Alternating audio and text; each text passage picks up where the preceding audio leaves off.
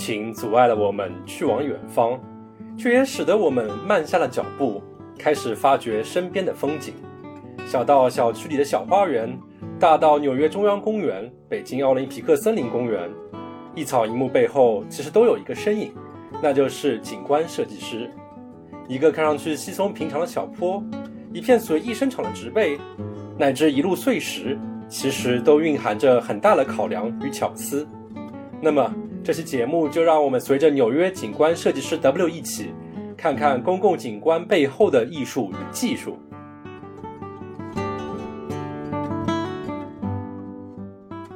就是你要想一下，就是我们要把一个废弃的一个高架的铁路线变成一个公园，你得往上面抬多少的土，多少的植物，然后这些东西它其实在设计的时候都是有一定的难度的。我觉得这个是很直接的一个判断标准，说你哦，原来这个公园好，是因为它的环境很好，然后有更多的人会想在这个地方花他的时间。我觉得这是最最重要的一个标准，也是我们设计师最希望看到，就是有更多的人在我们的作品上面去玩。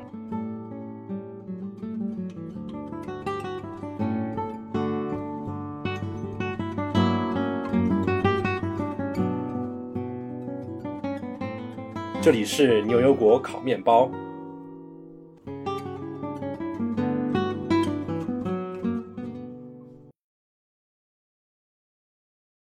大家好，欢迎来到这一期的牛油果烤面包节目。我是 Sean，我是 Cat，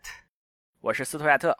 这一期啊，我们非常有幸的请到了美国知名的景观设计事务所的设计师 W 同学。啊，大家好。之所以想到这期节目啊，因为会想到说，最近一段时间，特别是美国的小伙伴们，因为疫情，所以不得不困在自己所在的城市里面。这样的话，其实跟大家平时休闲放松接触最紧密的，就是周围的这些公园、这些公共设施。提到景观设计这词，与我们身边的这样一个公园，其实我们平时感觉好像很难扯连接在一起。包括我们也不知道说，哎，我们周围的这个公园到底设计里面有很什么样的巧思呢？所以就有幸的请到 W 给我们大家介绍一下这样的一个故事。说到景观设计啊，我就有点好奇，说，哎，大家印象中比较知名的大型的公园会有哪些呢？斯图亚特，你会想到哪些公园呢？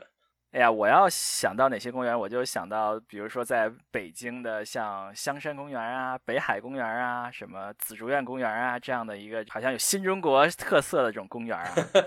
比如说我在纽约嘛，所以其实大家印象最深刻的应该就是纽约的中央公园，就是在寸土寸金的呃曼哈顿，它能够开辟出这么大一个大方块，然后为市民提供一个活动的场所。其实上这就是中央公园在。整个城市当中一个很重要的一个作用，当然其实也包括有其他的，比如说在布鲁克林有展望公园叫 Prospect Park，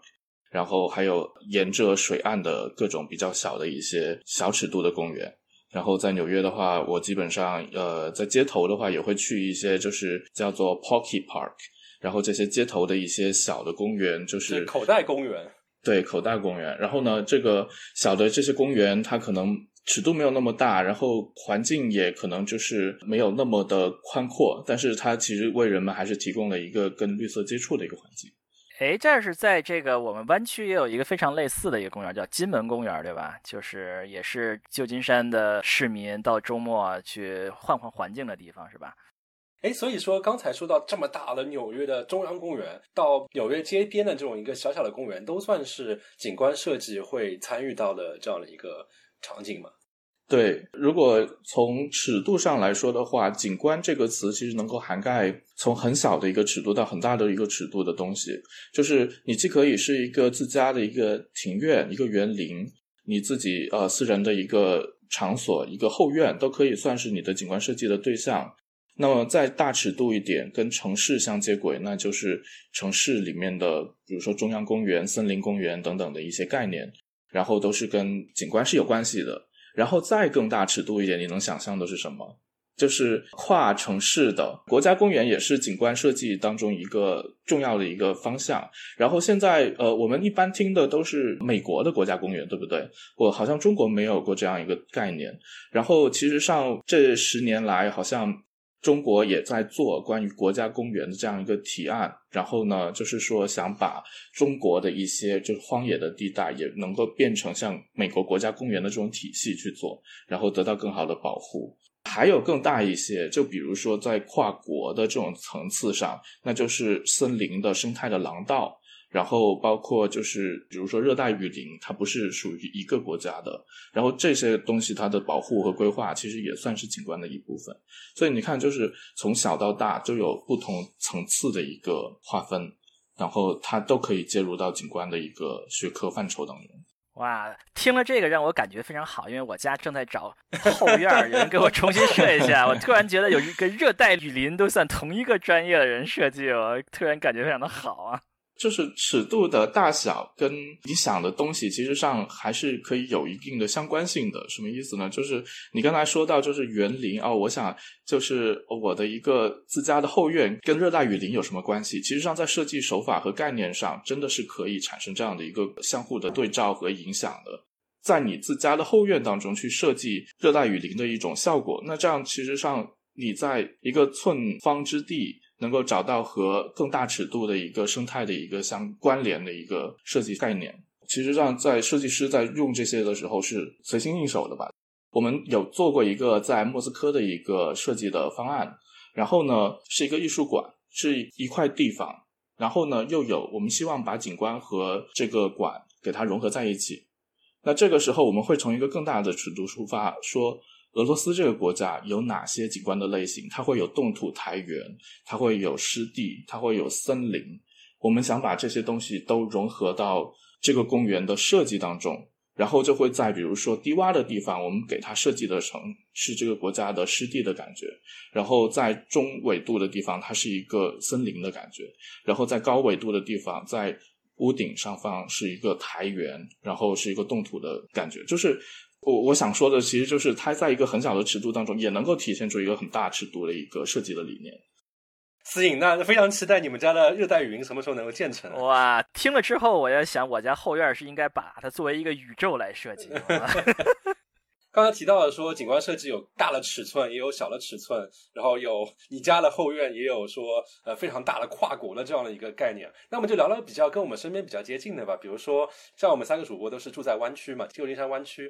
提到旧金山湾区，大家脑海中可能第一印象就是金门大桥。那么，大家其实去金门大桥旅游的时候，经常会发觉它旁边的这样一块一个长条形的一个公园，包括有很大的草坪，很多的当地的居民会在那边就餐，包括也有很多的游客，包括像我带国内的朋友过来玩的时候，经常会跑到那个地方去拍金门大桥的照片。那个地方好像叫 Kristen Field 克里斯菲尔的公园，我看国内的翻译是这样的。哎，我听说那个公园好像就是 W 你们的设计师事务所设计的，是吗？对我们事务所叫 Hargreaves Harvest Associate，。然后呢，这个公园其实设计的已经是比较早的了，就是大概是几十年前的时候，然后当时创始人呃提出了这么一个公园的方案吧。然后呢，这个公园很重要的一个点就在于它是建立于就是。以前的空军的一块废弃的飞机场，然后呢，通过对于飞机场的一个改造和对它土壤的一种提升和改良，然后呢，通过公园的方式，使得人能够去和这块场地去亲近。人在其中的时候呢，不会因为以前的一些废弃物，然后会对人体有伤害，这是他在设计的时候会重点去考量的一个地方。哦，所以说克里斯菲尔德就是英文 Christian Field，Field 就是一个场这样一个场，然后对，是一个叫做空军机场吧，可以这么说的一个地方。原来是个机场，对，想象不到，想象不到。嗯，现在还能看到什么机场的痕迹吗？呃，如果你去的话，你会看到就是在那个地方有一块很大的草坪嘛，然后那块草坪原来就是机场的跑道。那块草坪是在原来机场的跑道的那个标高上面，大概覆盖了一米到两米这样的一个土壤，就是干净的土壤，然后在上面进行一个草坪的一个种植。所以它其实上就是希望就是通过就很简单的一个填埋的一个手法，然后将草坪之下的那些对人体有害的一些产物和草坪之上的人可以活动的空间进行一个隔绝，你就可以直接在那个场所上活动。所以说，谁要是拿一个铁锹在下面挖挖挖挖挖，挖上一到两米就可以看到柏油，是吗？里面就会有柏油出来吗？是的，是有这样的一个可能性的。当然，应该不会允许你去做这件事情，因为它就是已经设计好的了。就景观上面有很重要的一个点，就在于对于废弃的一些工业遗址的改造。的 Chrissy Field 呢，就是在这个方面其中一个比较成功的一个案例。然后还有一些，比如说在呃纽约，比如说把原来的垃圾填埋场变成一个公园。你想想，垃圾都在下面，它怎么办？它需要有很多的一些隔绝的方式。和上面的那个景观的设计能够形成一个相当于一个 liner 一个隔离带的一个作用，然后呢，隔离带之下的垃圾呢，它还会降解，还会渗出各种各样的污水，然后这些东西你都需要在景观当中去设计和处理。那么隔离带之上的那些景观，它未来还会生长，你要怎么样去安排它？其实上都是都是景观师在考虑的一件事情。哎，我看刚才你提到就是废弃场地的处理，我觉得好像蛮多我知道比较知名的景观的设计都是这个类型。我记得纽约有个网红地方就是高线公园，它相当于也就是一个废弃的高架嘛，还是什么样的改建出来？对，那个地方我非常喜欢。嗯，对，纽约的这个高线公园呢，其实是呃 James Conner 这个景观设计师，然后一直在大力敦促下，然后形成的这么一个呃现在的一个很好的一个景点。就是你要想一下，就是我们要把一个废弃的一个高架的铁路线变成一个公园，你得往上面抬多少的土、多少的植物，然后这些东西它其实在设计的时候都是有一定的难度的。然后通过对于整个高线这个公园的设计，它其实也引来了很多的人，不管是是因为它是一个网红的景点，所以人来了，还是因为它真的是一个很不错的一个公园。在这样的一个前提条件下呢，就是它带动了周边地价的一个很大的提升。呃，这个代价就是你要把这个高线公园能够做起来，其实需要花很大的代价。其中一点就是资金，需要很多的资金去投入。而它因为带动了周边地价的提升，周边的开发商其实上有一部分的补贴是要赋予政府的。然后呢，政府呢能够将这部分继续补贴给公园。然后这样就形成了一个良性的循环，就是我的地价的提升，开发商能够为这个公园也能够做出一点贡献，或者为他的资金能够提供一种支持。所以其实原来最开始的时候，高新公园可能并没有那么被看好，就是它是一个很好的 idea，但实施起来是一个非常难的一件事情。但是逐步的，因为就是开发商的投入。然后人也不断的去了那一块地方。它原来一期的时候只是一块非常非常短的一条线，后来就是做了第二期、第三期，然后现在又有一个就是最后的 final plan，就是他一直都在做这件事情，然后就是把整条线都给激活起来，就是一个呃良性的一个循环。嗯，所以就是有钱能使鬼推磨，是吧？关键是要有经济循环。就是我们以前讲的是什么叫 TOD，就是 Transit Oriented Development，就是你有一个地铁站，然后呢，你就会带动周边地价的一个提升。然后我们同学都就在做那个就 Studio，就是设计课的时候，我们就很开玩笑似的，我们就说有 GOD，就是 Green Oriented Development，就是你通过设计一个绿地，一个能够人能够去使用和。呃，怎么说，就是一个主动去消遣 （active recreation） 的一个地方，然后你能够带动周边地价的一个提升，然后使得周边去发展，这也是就是符合人性嘛，就是我们希望有一个不只是要住的好，我们希望周边的公共的环境也能够有一个比较好的一个提升，就是把风水提上去，整个这个 就什么问题都解决了。跟风水倒没关系，就是一个就是生态环境的一个好处，对。哎，回到刚才的克里斯菲尔的公园，刚才提到说是他其实在原来的跑道上面垫了两米高的这个土，然后做出了这样的草坪这样的一个环境。哎，其实那块地方还地形蛮复杂，不仅仅是有草坪，包括像旁边有湿地、海滩那些都算是你们的景观设计的一部分吗？对，就是首先这个场地呢，它本来就是在海滩旁边嘛，所以它其实就有一个叫做海滩的生态系统。就是湿地。因为它这样的一个先天的一个条件，也就决定了在未来的设计当中，你如果不考虑它，然后你把它全部都推平了，其实是对于当地的一个生态环境的一种破坏。呃，我们事务所在做的时候，基本上就是根据原来的湿地的一个条件，那个空军的基地，怎怎么说，就是空军的飞机场那一块地方，其实上有一部分已经侵占到了湿地当中来。那么我们要怎么样通过设计把原来的空间还给湿地？然后呢，就是怎么样通过种植引种更多的树木，然后使得整个生态系统能够更加的完整，就是整个环境当中你会去考量的一个地方。就是湿地是在你去接近啊金门大桥之前，经过草坪之前的那一块地方。当时去的时候会感觉非常的舒服，因为左右两边都是当地的植物植被，然后各种水鸟都在那个湿地上面。然后感觉就是一个比较亲近人的一个环境。原来这个海滩，大家看上去这么原生态的东西，其实也还是有设计师的思考在里面。看上去是原生态，其实是把跑道扒了以后 才恢复的。对，怎么说这件事情呢？就是有很多人就会觉得景观设计有的时候做完了之后，好像跟没有设计是一样的。就是特别是刚才我想这么说，不好意思跟你说。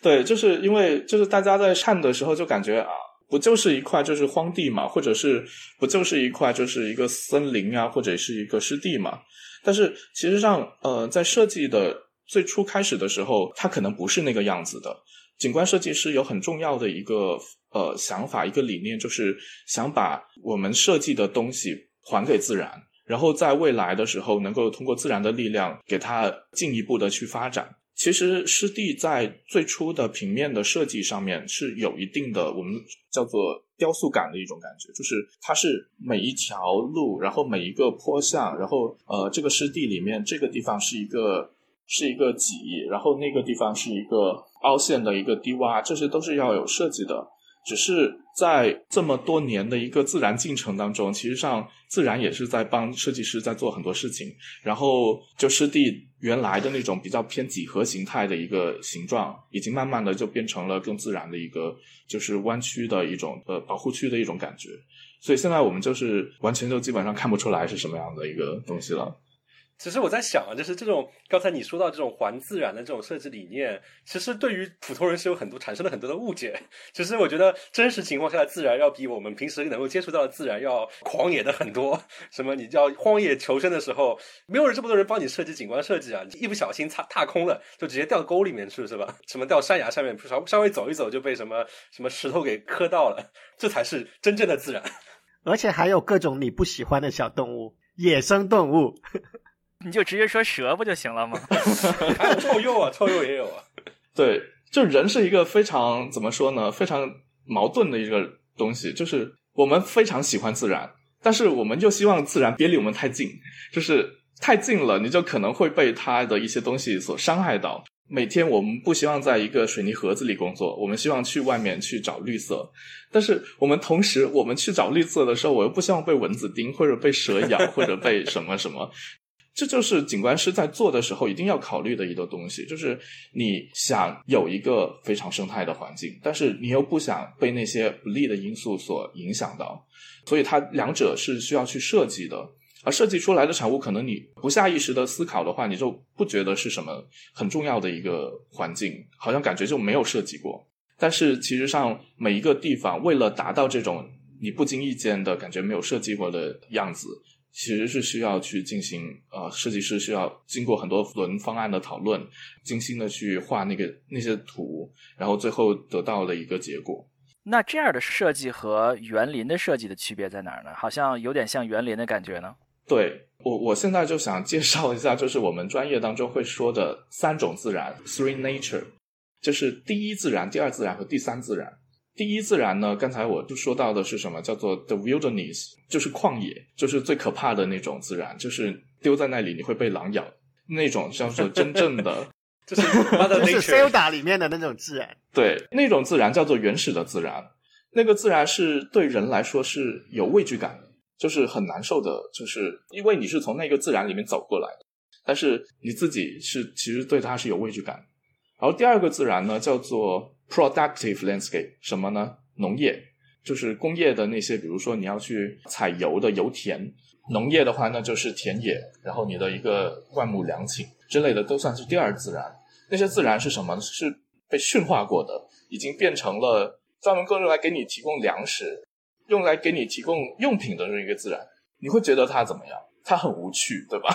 对，然后它也是一种自然。那么第三种自然呢，就是我们所说的，就是人跟人亲近的这样一个自然，这叫做 contained nature。然后就是说，我们不管是你的后院、我们的公园，这些都是就是在怎么有一定的驯化条件之后，我又希望我能够跟自然建立某种关系的这样一个东西。然后这是我们景观师一直在想做的，就是你有不是那么的野，但是你又同时希望去跟它自然去建立一个关系。所以您刚才说就是就是公园啊之类的，其实上它是虽然呃以前的园林，它会更多的偏向是为人的一个审美感受去服务的，所以它会变成什么呢？就是呃以前的园林，包括你要去看英国的庭院啊，中国的园林也好，都是那种就是很小趣味的假山石头，包括西方那种宫殿还会搞什么迷宫，就搞那种非常高的。对对对对对，就是。这些都是什么？就是被驯化过的自然。然后呢，这个自然当中呢，他们会更多的强调是人在其中，就是他把宫廷的礼仪强加给了自然，是不是？你会有这样的一个感觉，就是人也是方方正正的，然后呢，树也是被修剪的方方正正的。那是当时的一种就是园林设计理念。后来呢，在英国就开始有什么叫做自然风致园，就是它更多的做我们叫做 picturesque，就是它。更多追求的是如画般的一种景象，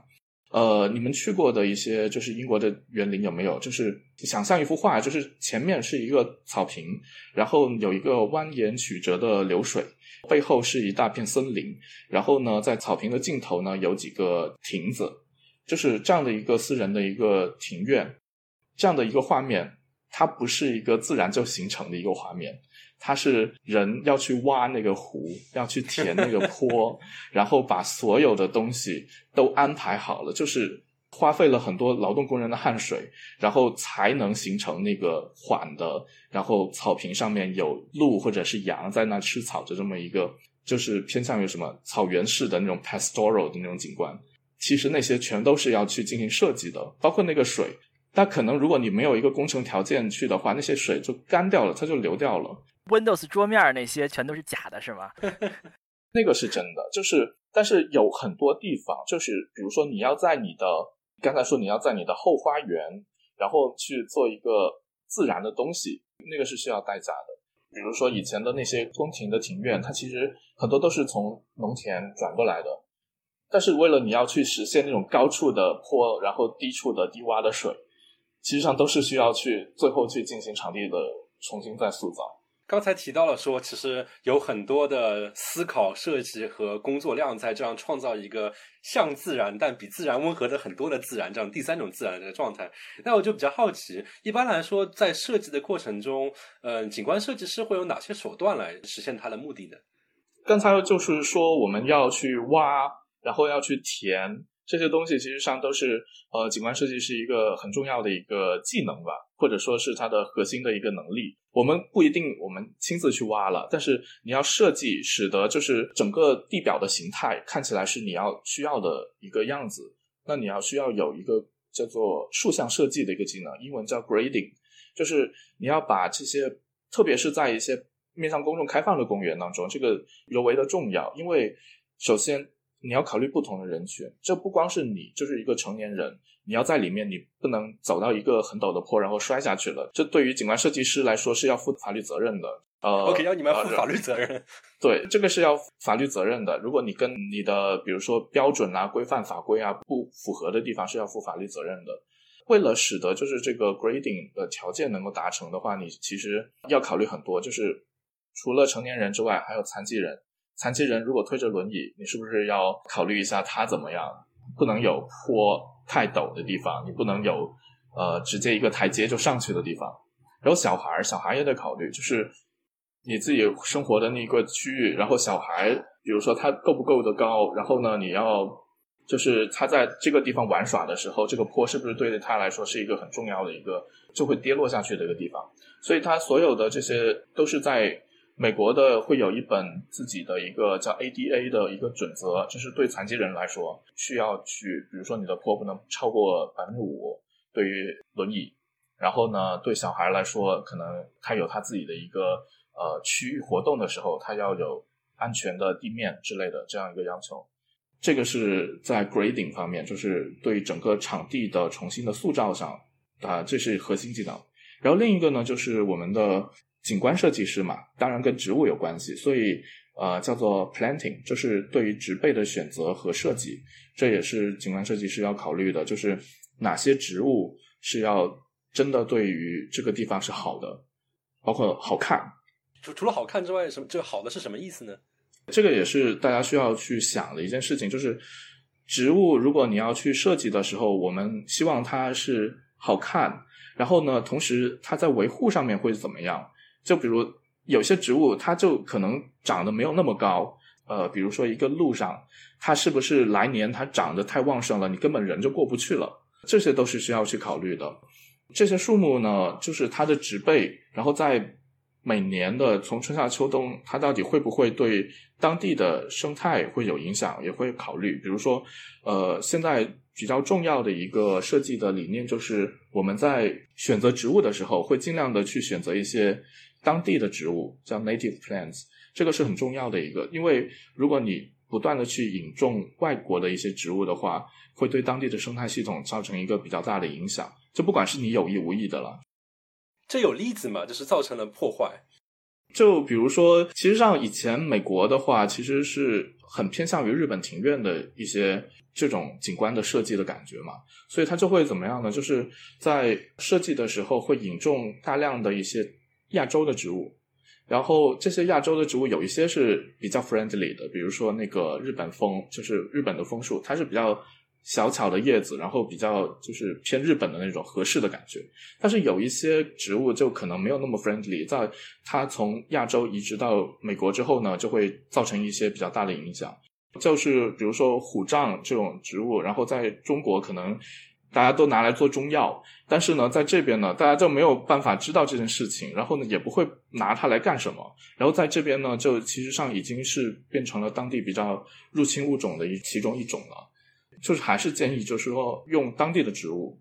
包括在西岸的话，可能气候条件没有那么好，就是东岸的话会比较多一些，就是入侵植物会比较多，因为它跟可能亚洲啊之类的气候条件比较像。而西岸的话呢，它就比较干燥一些，然后呢，就是植物适合当地的植物呢，就还是 native 的比较多一些。在沙漠能种的植物不多啊，我们那这个植物的什么香气啊、结不结果啊，这些有没有什么影响呢？哦，对，这个也是会考虑的一点，就是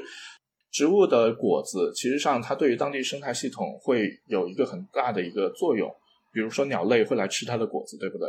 但是如果你引种的那个植物，它结的果子太大颗了，鸟是吃不下的，真的有这样的一个案例。那这样的话，它就没有办法吃下去，那就对于它来说，它是对于这种食物的一种浪费。你对于当地的生态链，其实上是会有一定的消极的影响的。真的有，这是一个案例啊，就是说它植物太大颗了，鸟是吃不下去的。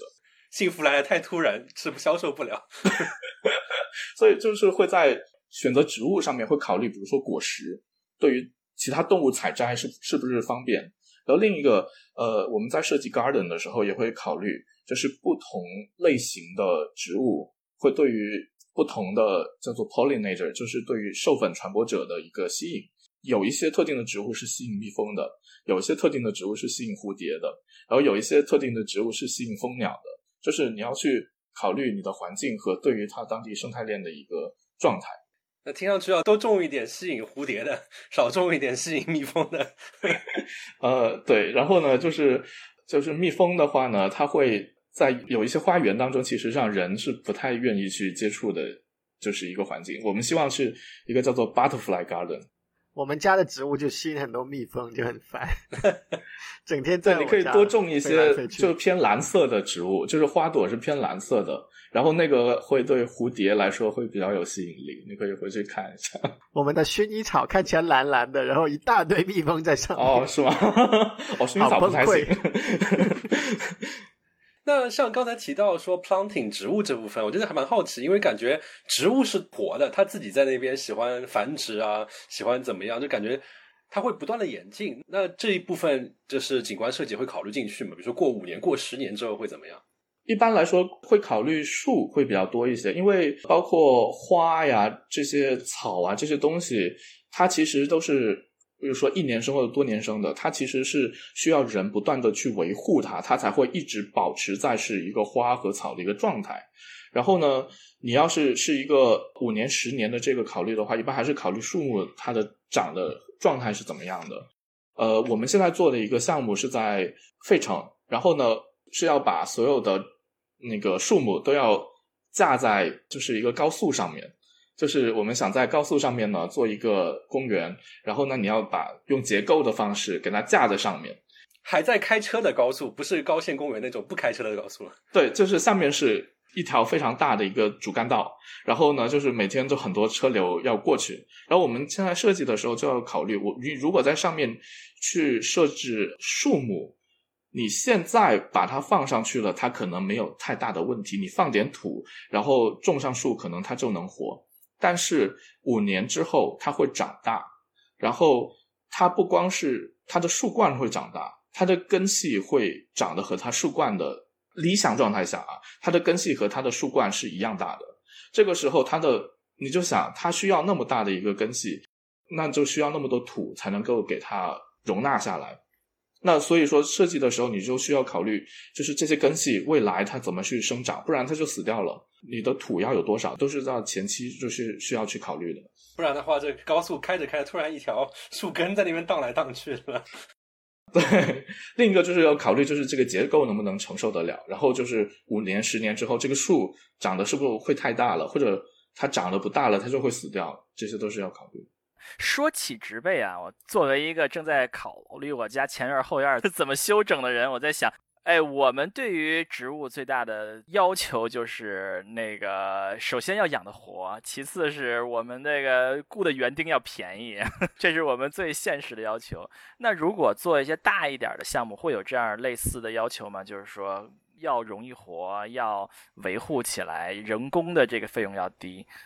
呃，会有一些这样的考虑，就是。看是什么样的业主吧，就是有一些业主他可能会想，就是我未来我就不需要人的投入了，那可能我们会选择最好的办法就是选择当地原来的 native plant，当地的植物，它是最适合当地的环境的。那这样的话呢，你在维护起来就会比较简单一些，但是不能说不维护啊，就是还是需要去。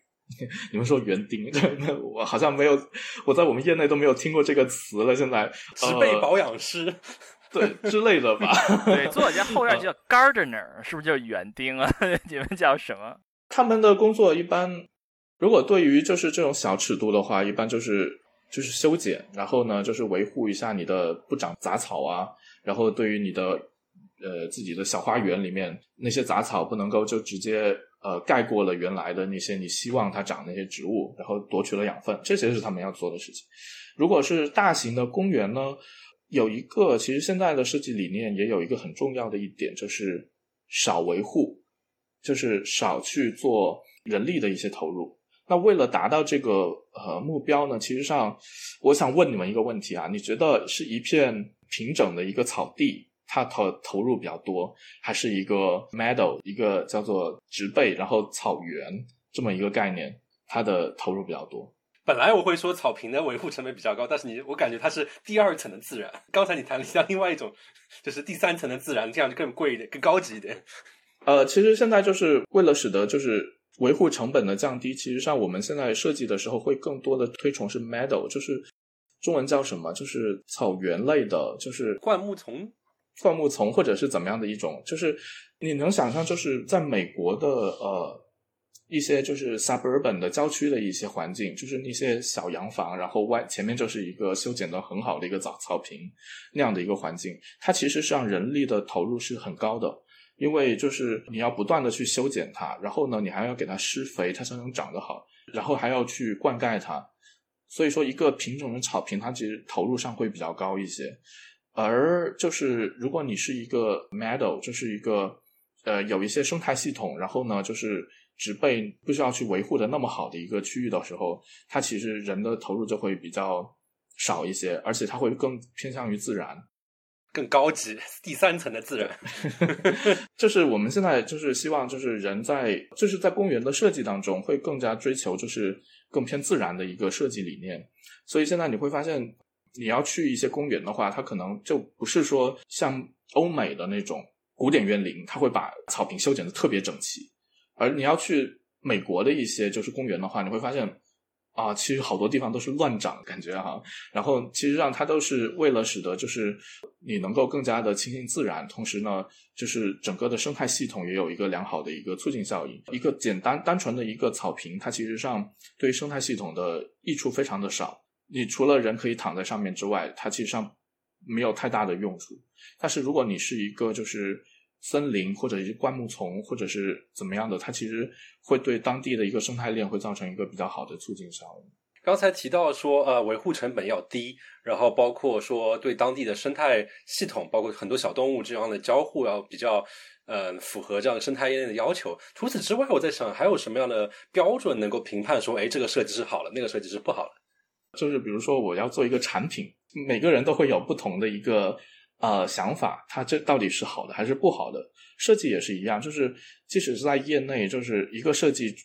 被建成了之后，会有好的声音，也会有不好的声音，就是要看几方面的要素吧。首先一点最基本的就是它好不好用，对吧？然后呢，就是你在呃使用这个场地的时候，它是不是能够达到你的使用的标准？你没有在里面摔倒，你没有在里面碰伤，然后呢，你能够去很轻易的就能够去找到，比如说。水源，你你能够坐下来休息，这些都是他需要去考虑的，这是最基本的一个可用性。然后另一个点就是对于甲方的一个审美的趣味和标准，我们在设计的时候，就是设计师还是得考虑甲方的一个因素嘛，他们想要的东西是不是符合就是你自己的想法。然后你在多大程度上需要去让步于甲方的想想法？然后甲方的想法是不是又是真正的、真的符合呃他所面对的大众的想法？这又是不一定的。所以其实就是最终的最终还是要呃交给市场，就是交给大众去评判这个东西到底是好还是不好。那对于公园来说，其实就很简单，就是你这个公园有多少人会去那个地方。有多少人会去那个地方玩耍？然后有多少人会选择一整个下午都在那个地方？我觉得这个是很直接的一个判断标准。说你哦，原来这个公园好，是因为它的环境很好，然后有更多的人会想在这个地方花他的时间。我觉得这是。最最重要的一个标准，也是我们设计师最希望看到，就是有更多的人在我们的作品上面去玩。所以就就是说，一个公园，比如说你看到啊，上面人很多，然后人一直很多，一到周末全是人，那就相当于它其实是一个比较好的设计，至少用户用脚投票投出来的好设计。啊，对，它至少在可用性上，然后你的整个环境上是能够被人接受的。哦，好，我还有一个问题啊，就是我们刚才说了很多评判标准啊，没有提钱的事儿，是吧？啊，就是 你们对于我发现你非常关注钱的事情。对，呃，我我就是说，你们对于就是成本控制这件事情，有没有什么特别的呃一些业内的一些技巧啊，或者说什么观念呀？你是想要给你们家后院省钱吗？哦，那是当然啊，哇，能有多贵啊？这个呃，成本控制，对，的确是甲方在看你的设计的时候。首先会考虑的一点就是这个东西你投入进去要投入多少我才能建成。但是呢，如果是一个公众项目呢，有一个变数在里面是什么呢？就是虽然我这个东西现在花了很多的钱，但是如果我能够未来带来更好的效益，我的设计很好，带来了更好的效益，你愿不愿意去做这件事情？你愿不愿意投入更多的钱？这个是甲方我们在跟甲方 argue 一个更多的 budget 的时候会去跟他讨论这件事情。你可以有一个一般般的一个设计，但是呢，你也可以有一个很好的一个设计，但是可能会花更多的钱，但是未来它的效果会很好，你愿不愿意？那你如果没有办法达到这个程度的时候，你是不是可以通过其他的方式，比如说跟政府去要资助，然后去投入更多的，比如说公众的一些资金在里面，然后使得这个公园能够建起来。它其实上是有这么这么一个机制在里面的，不是说，当然，比如说我的一个小花园，那可能都是你自己掏钱啦，就是做得好，当然也是你自己的一个一一个成果。但是就是在大的一个就是公众的项目上面的话，它会有更多的一些利益的一个考量。然后呢，就是最后设计师当然是为了达到最好的一个效果去努力去奋斗的，但是后面呢也会就是实际上会。Cut 掉很多部分，这也是很无奈的一个地方。就是我们在做现在的设计也是一样，我们现 就是我们的项目，比如说刚才说的那个在高速上面架森林的这么一个项目，其实上它其实有很多的地方花费很高，那么有一些不必要的项目，就是里面的一些 part，我们就会直接就砍掉了。如果实在是没有办法去达到的话，但是话又说回来，相比于建筑。相比于就是结构，比如说那些花费很大的一些结构，其实上景观师在呃设计当中的成本是很低的，就是它的空间会营造出一个很好的空间，但是它所需要的一个成本，其实上没有比就是建筑师或者是结构师要来的高，它可能只是很小的一部分。那我们应该请个建筑设计师来 讲讲景观设计。哦，真的，真的，呃，我家找这个设计后院的人的时候，就是说，哇，只要是你弄个推土墙，这个钱就完全不是一个数量级了。你要是用植被，这都是非常简单的。对，然后如果是个结构的话，他会考虑更多，然后建起来也会更麻烦一些。不过说起来，我们就算我们后院，我也还要算给我们家房价增值多少，是吧？这个也跟我们的 那可能是算不到了。是真的吗？看你在心里的价位是怎么样的吧，就是一个好的一个花园，的确为你的家会增色不少嘛。看来没戏了啊！看来以这个借口多花钱是没戏了，钱是赚不回来了，就要自己。哎，谈钱伤感情，真是的自己的家住的舒服最重要。一般就是景观师的话，就是做的还是比较偏大尺度的，然后你会在里面会考虑有多少人进来。有人流就代表了一个效益嘛，就是呃，你如果这个公园能够带来一个很好的一个人流的话，它其实周边的地价都会提升。当然，这些都是城市规划的一些尺度，就是一个理论在里面，就不是说单栋房子能够真的就会怎么样。当然，如果你把你的房子卖出去，然后做成一个公园，说不定旁边的地价会很高。这这司仪，你家有多大？我现在有点好奇。非常小的湾区能有什么房子啊？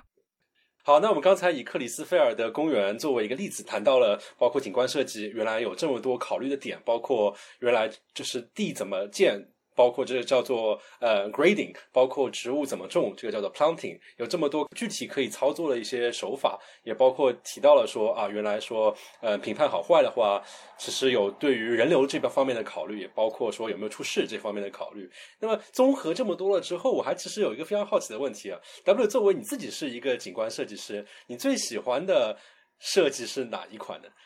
其实上，我就非常喜欢，就是我们刚才一直拿来做案例分析的这个 Crazy Field 这个项目，就是它一方面其实是对于原来的废弃的一个场地的一个改造，它其实在生态上面的一个效应已经是一个非常重要的一个结果，就是它考虑了当地的生态，然后使得一块荒地变成了一个更多的有生态作用，然后增进了当地的物种多样性的一个区域。